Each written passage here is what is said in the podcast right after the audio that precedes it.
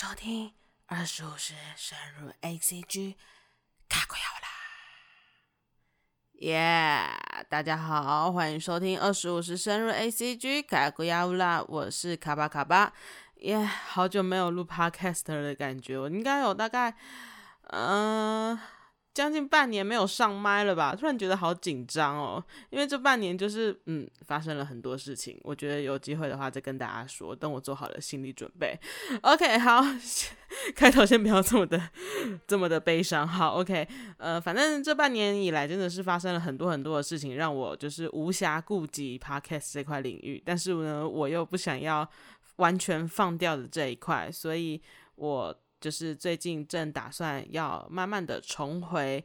呃 podcast 的怀抱，呃虽然说可能没有办法就是定期的播出，但是我可能就是想到一集录一集，看能不能就是录的越来越多越来越多这样子。然后今天的这一集呢，其实是嘎克亚乌拉，那我其实是其实是想要跟大家。嗯，介绍一下这一季我有兴趣的新番，然后跟之前的那一集卡克亚乌拉一样，就是我没有打任何的文字稿，我就是想说什么就说什么，非常的奔放自我。我觉得我这一集应该也不会再做特别的呃剪辑之类的，就是录好了就直接放上网络上。OK，看我这集可以录多少吧，开始喽。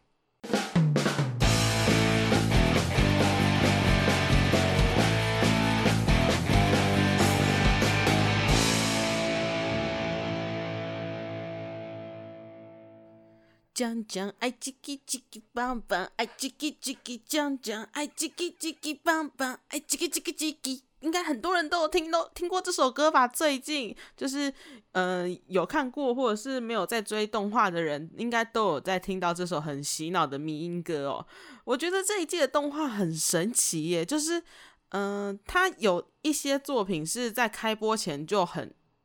受到话题的瞩目性，然后有一些作品呢是。播了之后发现，哎，它其实不是蜜糖，而是毒药，会毒死你的那一种。你会看着觉得，嗯，开始上瘾了，上头了那样子。像我接下来要介绍的这个派对派对咖孔明，就是这样子的作品。我一开始呢，呃，我记得我好像是在 AJ 的呃的 YouTube 频道，然后看到派对咖孔明的预告吧，然后他有推这一部，所以我。有稍微就是关注他了一下，然后结果他大概播出了三集之后，开始各类的迷音就出现在各大平台上面，呃，什么 FB 啦、IG 啦、抖音啦、小红书啦、我的赖啦，大家都开始讲讲，哎，叽叽叽叽邦邦，开始热播，哎，我真的是不知道为什么。然后我现在就是换了一个新工作了，新工作的场所里面就是认识的一些老师们，他们。居然也开始唱起了这首歌，我一个就是傻眼，觉得说，嗯，这个是成功出圈吗？而且是完全不着痕迹的出圈诶，跟着什么呃《鬼灭之刃》那种的出圈方式完全不一样诶，他完全就是靠迷音红出一番天的，我真的是觉得。OK，好，也有这种出圈方式，我认同，我喜欢。OK，因为他真的是有够毒的，很迷音。就是呃，如果平常没有在看动画的人的话，我推荐一下，拜托，至少他的 OP 一定要去听一下，真的很上头。我刚刚是用了之语嘛，啊，没关系，反正真的是很上头，听了你就会一直疯狂的洗脑，然后一直播，一直播，一直播。OK，好。那派对咖孔明呢？它其实呃原作是一个漫画，它是以呃《三国志》的背景来做故事的原型。故事的是呃故事大纲是在讲说《三国志》里面的一个角色，就是一个历史人物叫做孔明嘛，大家都很清楚的诸葛孔明。在他过世了之后呢，不知道为什么转身到了现代的日本，然后在现代日本。的这个社会里面，他好像是转身到了涩谷这个地方。涩谷大家应该就知道是一个夜生活的城市，所以他一出场的时候，他就好像是转身到万圣节这一天，这涩谷的街上就是大家在疯狂的开 party，大家嗨的嗨，闹的闹，然后他就被接着拐去一家俱乐部 club 里面。在那个 club 里面呢，他就遇上了一个唱歌很好听的女生，叫做月月见英子。她呃艺名叫做 A 狗呃，E I K O A g o，然后 A g o 这个女生呢，她呃唱歌非常的好听，很有实力，但是呢，不知道为什么就是红不起来，所以呃，诸葛孔明在听到她的歌声之后呢，就决心要来当她的经纪人，帮助她打天下，然后平复这个乱世哦。他们是说平复乱世啦，但是我觉得就是呃打打天下，对对对，好，反正这个故事线呢就从此开始展开。我觉得这个题材非常的特别，就是它的特别之处是我们大家都听过《三国志》这个故事，尤其大家应该都对诸葛孔明这个天才军师应该都略知一二，就觉得说哦他很厉害，然后想得出很多不一样的呃兵法啊什么之类的，反正就解决了各种难题。感觉在《三国志》里面，他就是一个呃。算什么？呃，打遍天下无敌手，唯恐不入的那种天才军师。我没有看过《三国志》，所以大麻烦大家不要喷我，谢谢。但是我真的是觉得说他在《三国志》里面已经算是可以接近无敌的角色。虽然他还是嗯有做错选择或是做错决定的地方啦，但是呢，他还是属于一个嗯大家都非常耳熟能详，而且后世也非常崇拜的一个角色哦。然后这个故事呢，它就很巧妙的把《三国志》《三国演义》里面的一些军法或者是军事策略，把它引用到了现代的 演唱会或者是一些呃宣传手宣传守则上面，我觉得很酷诶，就是你完全看不懂。它到底是怎么连接起来的？但是你好像就觉得，嗯嗯，好像很有道理。听他讲好像就很有道理，但是你就觉得突然想一想，就觉得说，嗯，这个有可能吗？就听起来就是超级荒谬的，像是呃，接下来要爆雷，所以如果还没有看过的人，就是赶快避开。我尽量不要爆很多。就是他在第二集还是第三集的时候吧，动画第二集还是第三集，他们就是 A 口要参加一个演唱会，就是突然被找去唱一个演唱会，然后。因为他是一个呃，算是无名小卒嘛，所以自然不会有人想要去听，所以孔明就利用他的策略，然后帮 A 狗招到超多人，真的是爆多，然后你完全不知道他是怎么做到他。在里面讲的头头是道，然后说什么他用什么兵法啊，这个就是什么什么什么什么什么策略啊。但是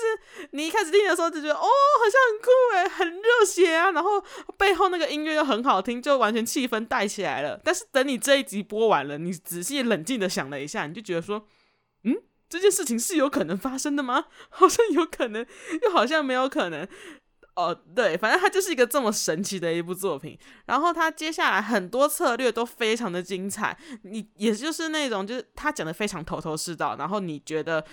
当下听了觉得哦天哪，好像是真的，但是事后你就会回想说，嗯，好像有点进行的太顺利了这样子。反正我觉得非常的好看，然后它的节奏动画节奏掌控度也非常之好哦。它的动画制作公司是 P A Works，然后嗯。呃角色原案好像是跟白香还有那个 Sakura m i s o n 是同一个角色原案的设定人、设定原画师，所以我觉得在至少在品质方面、作画品质上面，我认为是不需要太担心的。目至少我目前看到现在第五集、第六集下来，呃，是没有出现到非常崩坏的情况啦。然后他其实呃有做一个蛮有趣的预告哦，就是他每一集的。预告都会有那个女主角 A 口的，算是那个什么虚拟三 D 人物，然后出来做呃下集预告。但是那个下集预告呢，通常都会是在呃正集播出的大概五六天，就是已经接近真的要播到下一集的时候，它才会播出这个下集预告，虚拟三 D 的下集预告。然后我在看那个虚拟三 D 的下集预告的时候，他们最后都有一个。怕就是会有一个信，会说，呃，刻印在音乐史上最高的一幕，就是他们好像要，好像想要做出一个很厉害，在最后一集的时候做出一个很厉害的音乐 part，然后你看到这一边，你就会觉得说，哦，好像有动力继续追下去喽，就是感觉最后一集会来给我一个很酷炫的的的的画面这样子，反正我是蛮期待他。是否能够实现到他所说的这么厉害的场景啦？对，然后他的音乐也非常的动听，他的歌里面唱所有唱的歌，其实在漫画里面啊，就是呃，虽然有呈现出主角在唱歌的画面，但是因为是漫画嘛，局限在那个局限在漫画这个载体上面，所以就没有办法听到或是知道它里面人物角色的歌声有多动听，或者是他的实力有多好。但是换成动画的话就不一样了。我觉得 P A Works 这做这一次的这个番还蛮用心的一点，就是他把声优还有唱歌的歌优把它两者区分开来。声优就是好好配声音，歌优就是好好去唱歌。所以其实像女主角 A 口他们就找了九六猫这个歌手，然后来担任他的歌优哦。九六猫，呃，有些听众可能不太知道他，但是九六猫其实过去在 Nico Nico 是非常有名的一个呃翻唱歌手。然后他虽然之后就是比较少出现在台面上，但他其实实力是非常好的。像我记得最深刻的就是他。可以唱女生的声音，也可以唱男生的声音，而且他唱男生的声音呢，是完全没有任何破绽的那种，不会说什么低到破音，或者是低到下不去，听了不自然、不舒服这样子，是非常非常好听，然后非常自然的那种。所以我认为他们找九六猫来当歌友非常的合适，而且我觉得，因为女主角她的设定是呃喜欢。外国歌手或是外国歌的一个，然后还有 EDM 组曲这一类歌曲风格的主角设定哦，所以在歌唱的方面呢，我觉得 PA Works 也蛮用心的，就是设计了比较多英文歌曲或者是英文的 part 去给女主角的歌优来唱，就是给九六猫唱。然后我觉得九六猫它也非常好的去掌握这些歌的一些诀窍或者是 tips，然后它的一些。英文上面的发音，我觉得以日本人来讲是非常的准确，然后非常的好听。像一一些歌曲的发音的部分，我觉得都咬呃咬字的部分，我觉得都非常的好听。所以如果说大家有兴趣的话，可以上 YouTube 去查一下，呃，这个派对卡口名里面的一些插入曲。我记得好像是《Be Crazy for Me》吧，这首歌的全版就是。呃，完全完整的版本已经上到 YouTube 上面了。如果大家有兴趣，都可以去听听看。我觉得是蛮好听的，那个节奏，呃，BPM 非常的，呃，算是鲜明鲜快这样子。对，然后这个就是有关于派对咖孔明的一个介绍，这是第一个。然后再来第二个是，嗯，辉夜姬让人想告想告白第三季，呃，超级浪漫。这个辉夜姬让人想告白，我觉得应该就不用再多说了吧，就已经是算是本季的本季的算是该怎么讲？嗯，那个那个字词是什么？就是反正就是本季的当家当主之一啊，就是就是一定会有这一季说这一季很好，这这个辉夜姬很好的那个声音出现。虽然说这一季有其他。黑马有出现，对，但是呢，辉夜姬自然还是保持了他前一两一二季的制作水准，依然是他那个搞笑的节奏风格，依然是呃好，依然是有传承到他们过去过往制作组的一个爱哦，像是呃第几集啊，第五集吧，这。这个《辉夜姬》的第三季第五集，他刚好也在唱 rap 这个桥段，而且也正好很巧的是呢，派对咖孔明在那一周也刚好演到了 rap 的桥段。我觉得他们根本就是串通好了吧，就是一起说哦，我们这个这一周就是一起来做 rap 哦，一起让 rap 嗨翻全场这样子。OK，好，反正那一周呢，《辉夜姬》的第三季第五集刚好演到了 rap 这个桥段，然后。其实我有看了一些评论，就是说漫画演到这边的时候，其实蛮干的，因为 rap 其实说实在话是一个很看很吃节奏的一个音乐种类，所以说你没有去你没有节奏，然后只单看歌词的话，其实你很难去抓到那个唱者就是 rapper 他们想要表达的意思，或者是他们的那个震撼的感觉，所以我觉得。把它做成动画之后，A One 其实还蛮用心在做这个桥段的。它基本上可以说是把这个桥段当成是整首 rap 或是 bad rap battle 来做了。然后你看的时候，就是觉得很顺畅，然后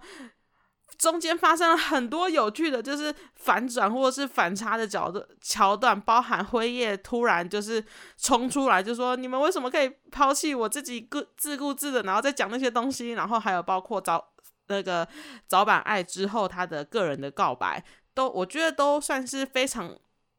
巧妙的去切合了 rap 这个主题。然后你也不会听起来觉得哦，好像怪怪的，因为里面有一些很有趣的转场，会让你瞬间就是带入到，马上带入到下一个场景或者是情节里面，让你不会觉得那么的奇怪。所以它其实那一集的节奏是非常快的，你从一个原本嗯。那个他的会长想要练 rap，然后练好 rap 之后呢，唱去给早板听，早板听听完觉得不飒飒，然后但是又觉得莫名的感动，之后辉夜觉得很莫名其妙，你们为什么都丢下我一个人在那边唱？然后一直到早板后面的告白，我觉得这其实里面的情节还有里面的情感是非常的曲折离奇的，它的情呃幅度感情幅度。跳的很大，但是我觉得他们很巧妙，A One Pictures 很巧妙的利用了这个情感的幅度，然后去搭配 rap 这个素材，去把这个情感的幅度呢，把它一下荡到最高，一下荡到最低，荡到最高，荡到最低，让它去做出彼此的碰撞还有火花。我觉得这个是非常呃厉害的一个设定哦。然后在这一集的最后呢，真的是他们 A One Pictures 真的是。每次做到灰夜姬，都感觉他们好像是当成自家女儿在疼呢。你看，像第一季有千花舞嘛，然后第二季其实呃很多桥段都做得很好，就是他第二季完全就是一直在高品质上面。然后第三季的第五集现在还播到一半，第三季的第五集的片尾曲居然直接给给我来一首 rap，很好听诶，就是你完全没有想到他会来这招，而且他的。嗯，E D 的那个片尾曲的画面设计我非常的喜欢，就是短短一分三十秒的小动画，一个片尾曲里面，它可以塞下一个世界观的故事，然后还可以把它呈现出来，我觉得非常的厉害。然后它的画风呢，我也觉得就是，呃，我个人呐，我个人是蛮喜欢这个 rap 的。Rap 这个桥段的画风的是非常好看的，然后千花在里面的表现，呃，有符合到就是算是街头风这个这个这个主题，但是我觉得它里面有一些舞步又很可爱，就是我们现在很常会看到的，嗯，韩团女团的一些排舞的舞步，我觉得很好看。所以如果说有兴趣的朋友呢，真的可以去看一下那一集的 ED，它。的一些画面上面的编排，我觉得都很，我觉得都非常的漂亮精美。然后他的整首歌呢，我觉得也非常的好听。我他的整首歌的歌词内容其实是有切合到第五集的呃主题内容的，所以说他在听的时候，你不会觉得说整集好像就是突然跳脱了感觉，反而是更切合到那一集的当下的主题内容。所以我觉得，如果说有兴趣的人呢，也可以到 YouTube 上面，他也把整首歌呢放到 YouTube 上面了，你也可以去上面载下来听，或者是说你自己有 Spotify 或者是 Apple Music 的话，应该也有上架到这些音乐串流平台上面，你可以去找来听听看。我记得好像那首歌的名字叫做 No Fiction 吧，我来找一下，找一下，找一下。诶，我看一下哦。不是 No Fiction，是 My No Fiction。对，这首歌的名字叫 My No Fiction，就是，嗯，好像是我，就是意思是我的自我嘛，我有点忘记了。反正我觉得很好听，如果有兴趣的人可以去听听看。好，那么这个就是有关于辉夜辉夜姬让人想想告白。然后有人说辉夜姬。的《凤心记》这个桥段是目前的，就是剧情的最高峰。我是不知道啦，因为我没有看漫画，所以我不知道漫画后面是怎么样进展的。但是也有人觉得说，就是《凤心记》到《凤心记》之前的这一段桥段其实非常的难做，因为好像剧情开始有微微的开始往下滑的趋势。但我觉得 A One Pictures 还蛮努力的在维持着，就是前两季的节。营造出来的节奏，还有它的氛围，就是它没有让我觉得说，哦，今天到了第三季，然后他过去所擅长的那一些，或是让人喜爱的那一些风格，还有节奏，就落下了，没有，他还是有维持到他的水准之上。所以如果说前两季还没看完，或者是已经看完的人，然后还没有追到第三季的话，拜托赶快去看，好好看哦，好好看哦，就是一定要去看一看，拜托。好，这个是有关于灰夜姬让人想告白、超级浪漫的部分。然后接下来呢，要来介绍的是呃香河之物。香河之物这个动画其实就比较简单一点，它的故事内容非常的简单，就是有一个就是男主角，然后他十年前离开家里到。东京去追梦，他想要成为一个就是音乐人，然后到东京去追梦。但是他其实呢，并没有这一方面的才能。然后他某一天就收到了他爸爸寄给他的信，从老家寄给他的信，就是说他住院了。所以男主角就豁然，算是豁然开明了。他就突他就想说要回家继承家业，因为爸爸身体不行了嘛，对不对？结果发现呢，爸爸其实只是骗他的而已。就是爸爸只是想要知道这个儿子到底有没有在关心家里啊，就是你知道爸妈很常会用的桥段。好，反正呃儿子回到家里了之后呢，说要当自己家里继承人，结果呢爸爸却跟他说：“哦，我才不要让你当继承人呢，我们家这个他们家是开核果子的。”然后他们就说爸他爸爸就说：“我这个和果子店呢要交给一个就是一个小女孩来。”继承，然后那个小女孩呢，其实是大概约莫在一年前寄住到他们家的一个女生，然后这个故事呢就这样子展开了。其实一开始看起来，这个开头听起来好像是蛮多动画或者是漫画会采用的开头，就是呃呃，就是反正失落人要回家乡，然后碰到一个。就是不认识的人，然后认识他，感觉好像会改变很多事情 这样子的开头，我不知道哎，反正我觉得好像听过很多类似的漫画的开头，但其实你把剧情这样子一直看下来，它有很多都是我必须说老梗，但是呢，它老梗的很好看，就是我。可以把它归类成算是家庭温馨日常剧的范畴里面，因为它里面很多内容其实都是在讲述有关家庭的故事，包含那个说要继承家业那个小女孩，她也是因为家庭的因素，所以她被寄托在这个和果子店这边。那这个男主角呢，其实他就有一点想要当他。当这个小女孩的爸爸这样子的角色，然后想要去开导这个小女孩，然后让她试着打开这个心房。然后这个故事呢，其实就是围绕在这个男主角还有小女生她的一些成长历程上面的一些事情。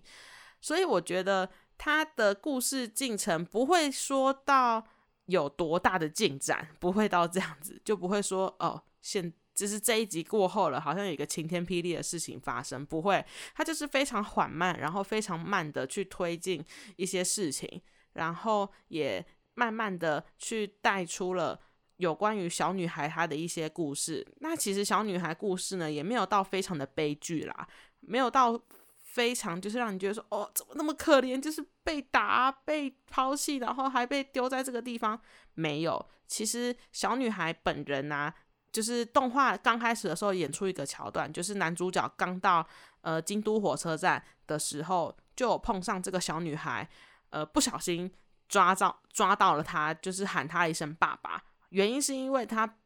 的爸爸在呃他的爸爸过去就是音乐人，然后也是像男主角一样背着吉他，然后高高的这样子的角色，所以他所以小女孩就误会。男主角是他爸爸，但其实不是，所以你可以从这个小地方就知道，其实小女孩她也一直在找寻她的爸爸，她并没有说讨厌或者是喜欢这一类的，但是很明显的，她的父母呢，还她的爸爸还是选择了就是抛弃了她。那她的妈妈其实，在故事后期，也就是这个礼拜吧，演到的剧情里面有说到，她的妈妈其实是因为工作的因素，所以才将女儿交给爸爸。照顾，然后他们彼此分居这样子，所以，呃，你可以从这个故事里面，他其实并没有说什么太大的呃太大启示说，哦，人生大道理啊，没有，并没有，他就是每一篇一个小小故事，一个小小故事，然后去看一下这个温馨的一些生活状态。然后去了解一下，所以如果说大家想要看日常番或者是温馨番的话，我觉得《香河之物》这一个这个故事主轴，我觉得还蛮合适的。然后男主角他的性格呢，也是有点像天然呆、天然呆这样子，但是他天然呆的同时，他也有一些地方就是细腻的地方，他是蛮敏锐的哦。例如说，他会注意到小女孩她的一些呃。心境，或者是说他会注意到一些可能可能其他同事他的一些不算是异常的状态，但是他对自己的事情呢，又是有一点笨拙，或者是有点迟钝的那一种人，所以你就可以看一下这个男主角他是怎么样跟女主角，就是那个小女生彼此去呃互相认识，然后解开彼此的心房的。对，这是相合之物，但我觉得。呃，会达到的人会比较少啊，所以如果说你最近工作比较累啊，或者是想要看一些温馨小品的话，这一部还我还蛮推荐的。OK，好，那么接下来的话呢是小太郎一个人生活。小太郎一个人生活呢，它是在 Netflix 上面上，呃，Netflix 上面的一个作品。然后他在讲述的呢是一个四岁的男幼稚园男生，叫做小太郎，独自搬到一个。叫做清水庄的公寓里面，然后他就自己一个人生活，没有错，他就自己一个人，四岁小孩，什么煮饭、洗衣服、买东西等等的家务事，他都自己一个人包办。然后他的在清水庄的公寓邻居其实都还蛮照顾他的，例如说住他隔壁隔壁的那个字念怎么念啊？寿爷嘛，反正叫做日文叫做卡里诺。呃，卡利诺其实就非常的照顾他，然后还有住在卡利诺狩野隔壁的美月小姐，还有他们楼下的一个叫阿勇的嘛，突然忘记那个黑道叫什么名字，反正他们家楼下有住一个黑道，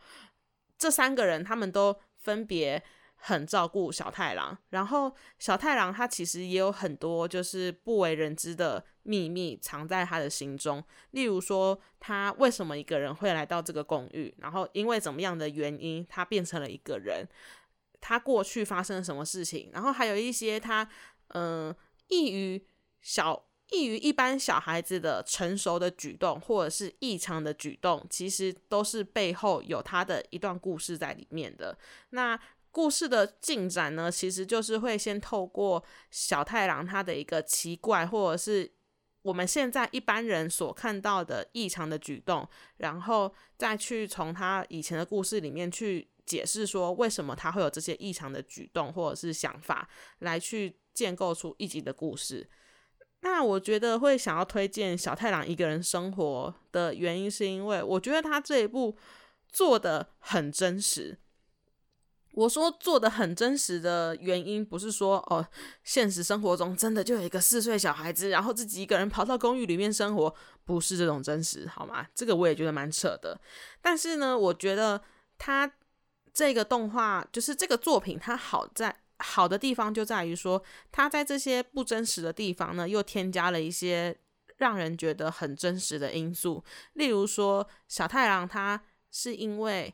嗯。是因为在家中被父亲家暴，然后母亲离开家里，所以他才就是一个人生活。那他在解释这一段过程的时候呢，他一开始不会先告诉你，他会他只会让你知道说，哦，小太阳是一个人生活。但是为什么？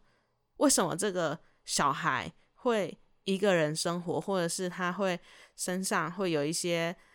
看不见的？伤，或者是他有一些异于常人的举动，例如说梦游，或者是买。我就我自己觉得最印象深刻的是有一集他去买卫生纸，他就坚持一定要买那种最好的卫生纸。然后在寿野问他了之后呢，他就说，因为这个卫生纸就是有一就是越好的卫生纸味道会更甜。这个话乍听之下可能。呃，听下来没有什么问题，就是味道很甜，也有可能是指说它的那个气味，它的闻起来的味道很甜。但是，但是呢，就是在这样子的环节下去深入了解之后，你就会发现，其实小太郎他所说的这些言行举止是有他的原因的，然后背后的那些原因呢，其实都嗯有一些，我觉得算是有一些残酷的事实发生，然后这些残酷的事实呢，你就会觉得很嗯，就会觉得心里会纠结了一下的。原因是因为这些残酷的事情是真的有发生在现实生活中的。因为其实像日本或者是台湾这样子，小朋友受虐，或者是小朋友嗯被家长或是父母亲抛弃的案例，其实非常的多。你们不要想日本是个非常就是安全的国家，其实日本。呃，像类似这样子的小孩子议题，其实在日本还蛮受人关注或者是受人讨论的。他们也会有遇到这样子议题的时候。那我觉得小太阳一个人生活，他就非常好的去呈现出了一个儿童他的人权议题，就是小朋友我们应该要怎么样去对待他们，应该要去怎么样保护他们，还有照顾他们。那这些小朋友他们并不是什么都不懂，他们只是。不知道怎么去表达，或者是他们表达方式很笨拙。因为小太阳有时候表达方式真的很笨拙，你完全猜不到他在想什么。你去了解他之后的原因之后，你才会知道他背后的原因是因为怎么样。所以我觉得，呃，看看这个作品的时候，其实看到后面真的会有一点心酸的感觉。你一开始会觉得，哎，怎么这么可爱，小朋友的童言童语。但是你看到后面，你就会突然沉下来，就是。深吸一口气，然后就会觉得天哪，这个怎么这么的残忍？然后这个真的会发生在我的生活中。然后我自己好像有看过类似的新闻，对，就比如刚刚我们讲的卫生纸好了。刚刚我们说小太郎他会说这个卫生纸的味道闻起来就是这个味卫生纸的味道很。甜嘛，对不对？那其实寿爷在一开始听的时候，以为也跟我一样，以为是气味上面的甜。但是他回去看到电视的时候，就有路人就说，这个味道其实是指说吃下去的味道很甜，因为他有，因为那个路人有一阵子的家人，他的爸爸妈妈其实是没有回家的，那他肚子非常的饿，小朋友嘛不会做饭，当然都是爸爸妈妈做给他们吃。那今天爸妈不在。就是很久都没有回家了，没有人煮饭给他们吃，他就怎样吃卫生纸，然后来果腹。你就觉得说，天哪！就是我们现在就是在面对这些小朋友的时候，这么一个渺小的生命，有必要去，就是我们身为大人，为什么就不能负起这些责任，然后去好好的照顾他们，然后去接住他们这些小朋友？所以在狩野之后，再跟小太郎一起去逛超商的时候，他就跟小太郎说：“其实你就不用再买这些很贵的卫生纸了，你就买这种普通的就好，因为你现在也不会再肚子饿啦。”然后小太郎才恍然大悟说：“哦，对哈，我现在不会再肚子饿了。”对，所以其实这些事情感觉好像都是我们生活中会发生的，但是我们好像都没有很关注这些议题或者是这一些事情。所以如果说，在看了这部作品之后，你有发现身边的小朋友或者是身边的人有这些异状的话，拜托，请不要吝啬，先去好好了解一下他是什么样的状况，然后适时的替他伸出援手去帮助他，这样才能够接住下一个悲剧的发生。所以我觉得小太阳一个人生活是一个很可爱，但是看起来会稍微有点痛心的作品。我把这个作品推荐给大家。然后他在 Netflix 上面呢，已经。呃，我不确定会不会出第二季，但是第一季已经都全数放到 Netflix 上面了，所以可以一次追完。然后一次追完之后呢，漫画呢其实也还有一些集数可以看，所以可以看完动画之后再去看漫画，相信后面的剧情还有后面的一些故事也会让你觉得非常的感动。好，那么最后一个就要来介绍的是。间谍加加九，Spy Family，耶，就是 Spy Family。我觉得这个完全就是这一季大出圈的一个动画，哎，原因其实有很多啦，就是包括他在播出前很热烈的在宣传这一部作品，然后再加上他的题材的一些呃亲近性啊，然后还有一些角色的可这些讨喜的程度，让整部作品亲近人的方式呢就更加不一样，就不会像是《鬼灭之刃》嗯这么的，嗯该怎么讲出出圈的方式是以热血，然后什么爱护家人这样子的呃方式来出圈。Spy Family 它其实就是主要是在讲说，今天有一个东在。就是故事背景是架是一个架空世界，然后有个东国跟西国，其实你可以把它想象成是以前的东德跟西德啦。然后东国跟西国他们两边呢，其实目前都处在一个非常僵持的状况，呃，反正是非常状况的非常尴尬的一个情形，战争很有可能就会一触即发。然后在我记得是西国吧，有点忘记了。好，反正就是其中一国的。间谍，西国的间谍，我记得是西国间谍。黄昏呢，他就接到了一项任务，就说要他去东国当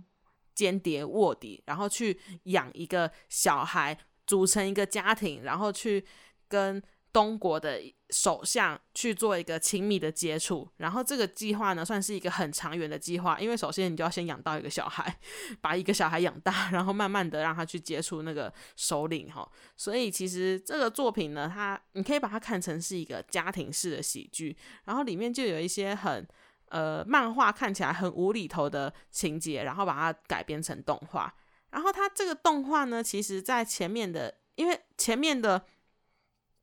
广告其实都做的非常吸引人，然后包含他还找了最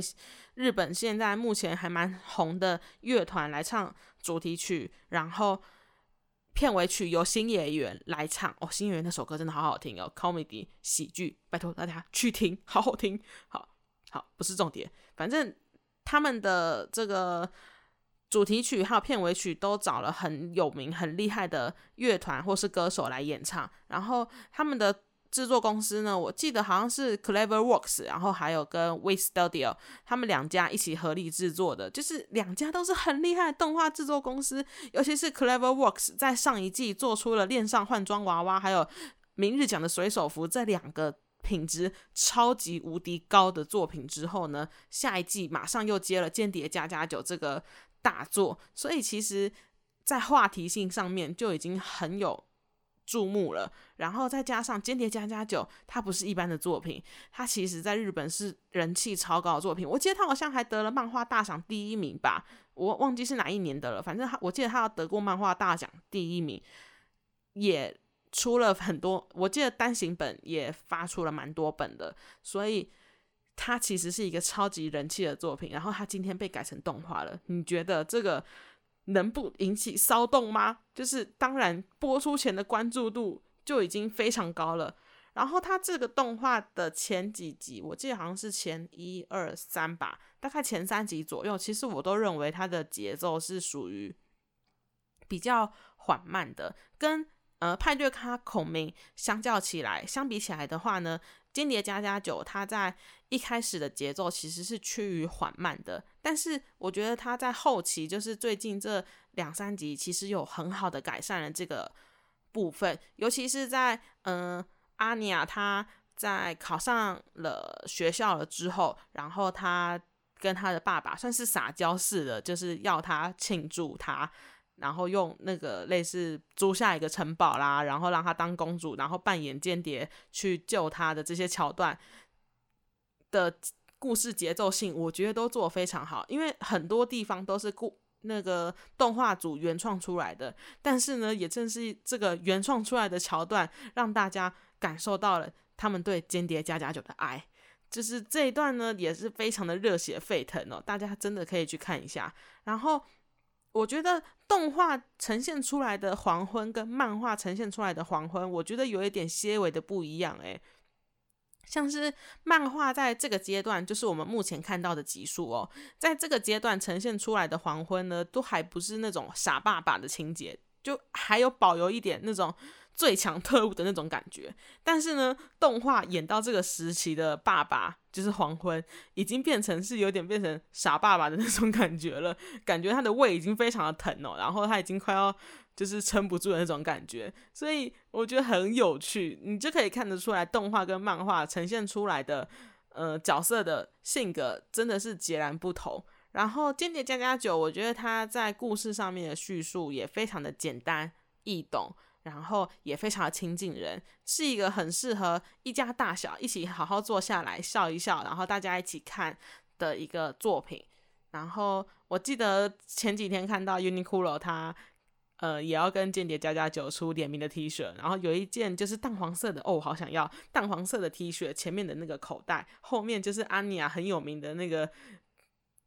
表情，就是呵的那个表情，我真的好想要哦。然后它里面那个口袋前面还写着 “elegant”，not elegant，就是很好笑，就是优雅不优雅的那个老师的名言都摆在那个口袋上面了，我觉得非常的可爱。如果说台湾书的话，我一定要买这样子。反正我觉得今天加加酒很适合大家一起看，然后我也认为它值得这个作品值得，就是用这么好的制作水平继续制作下去，所以我非常看好这个这一期动画。然后我记得他好像要做，我有听说啦，他好像要做二十四集吧，所以我觉得大家这两季呢都可以有一个很好的消遣娱乐来，呃，就是抚慰一下平时忙碌的心情。对，好。那么以上呢，就是有关于这一次《嘎古亚乌拉》我想要跟大家介绍的这一季新番。那非常感谢大家听到这边。如果说有任何的想要询问，或者是想要跟我建议的事项，或者是想要留言的话呢，都欢迎大家在底下，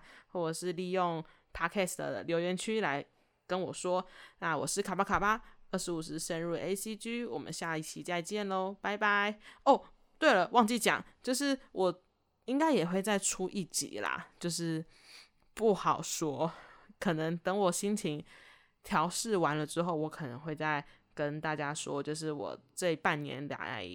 这半年来到底发生了什么事情，然后呃，跟大家做一个小小的分享，因为我希望我这个经历可以帮助到其他的人，然后可以让其他的。呃，正在烦恼或者是正在受苦受难的同样的呃朋友们，可以帮助他们走过那一段很难受的时期。所以我觉得我应该会把我这半年来的一些经历做成另外录成一集，然后分享给大家知道。然后目前我也还没想到，就是。接下来要做哪一个作品？所以等我想到了之后呢，会再跟大家说，或者是也会像今天这样子，现场直接录一集，然后就分享给大家知道。好，总而言之就是这样啦。好，大家再见喽，拜拜。